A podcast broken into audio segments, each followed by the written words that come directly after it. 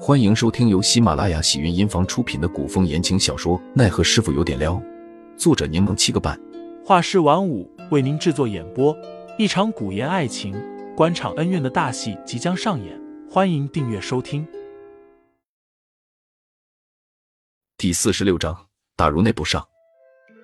林寒忍不住笑着按住了杜潇潇的手，拿起一块糕点，先递到了杜潇潇的嘴边，之后说道百里香的糕点很难买到，多谢徒儿的一番孝啊心了。：“杜潇潇张口咬住那块糕点，口中嘟囔着。”你这人嘴巴不是一般的讨厌。林寒笑着回道近朱者赤，：“尝过两种不同的口味的糕点之后，杜潇潇已经兴致缺缺。那个奇文应该武功不俗吧？杜潇潇与林寒闲聊，我看他走路轻盈无声，底盘却不见虚浮，掌心都是薄茧，应该是惯用武器的，但他身上却并未携带武器。林寒眸光微凛，你怎知他掌心都是薄茧？杜潇潇无语的睨了眼林寒。你的关注点怎么每次都如此清奇？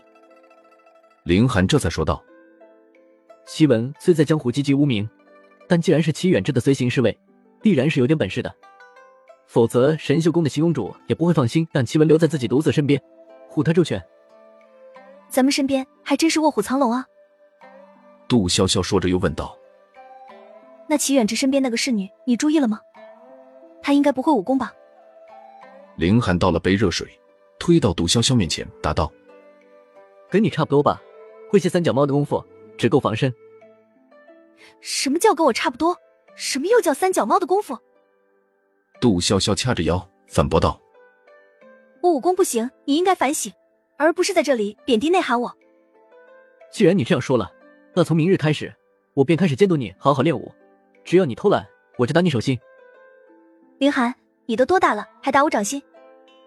杜潇潇端起一盘糕点，撅着嘴说道不给你吃了。：“杜潇潇当天真的跟着凌寒去看了那棵柿子树，果实果真还未成熟。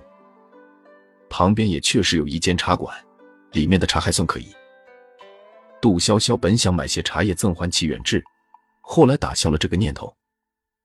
回去的路上，路过一家煎饼摊，那煎饼香味实在勾人，杜潇潇一连买了好几个。凌寒不情不愿的付钱。杜潇潇见他那副模样，嘲讽他道：“不过是几个煎饼而已，你刚刚吃茶都没见心疼，现在竟如此小气。凌寒哼了声，你拿我付过钱的东西做人情，我自然不高兴。什么做人情？杜潇潇有些心虚，高声道我这是帮你做人情呢。我送的时候一定说是你付的钱。：“凌寒冷笑，呵，不需要丢我的人。哟，你还知道丢人呢？给我花两个钱，竟这么小气！我回去一定要告诉林叔，让他扣你零花钱。晚饭前，杜潇潇去了观雪院，美其名曰过来还礼。齐武见对方捧着两个煎饼，十分嫌弃。杜潇潇见状，顺便解释了句别看东西不高档，味道很不错。我给陈云斌还有飞鹰他们都送了，他们都说好吃呢。：“齐远之微笑着收下了杜潇潇的谢礼，道听闻杜姑娘为了齐某去听雨轩买情报，齐某心中无比感激，只是送了糕点聊表心意，谁料还收到谢礼了，实在惭愧。你上午送我糕点，便是因为这事。：‘杜潇潇装作才知道此事一般，接着又叹气道我听陈云斌说，你来此便是为了打探白骨子的下落。刚巧我与听雨轩的赵美人因缘结识，便想着帮你打探下情报。只是可惜赵美人有难处，情报我拿不到。我听俊也说了此事，也是多亏了你出手搭救赵老板，才没酿成惨剧。。’杜潇潇没有过多解释，只是问道听你这称呼，与吴俊彦关系不错，你们是如何认识的？我与俊彦相识有两年了，我身体不好，无头山虽然善于制毒用毒，但也通医理，善用药物，所以当时也曾让他们帮我看过，可惜他们也只说只能养着，慢慢调理身体，无法治愈我的顽疾。：‘齐远之脸色苍白，平日里虽然带着笑，却总是病恹恹的慵懒模样。因为模样俊秀，倒有几分弱柳扶风的美人之态。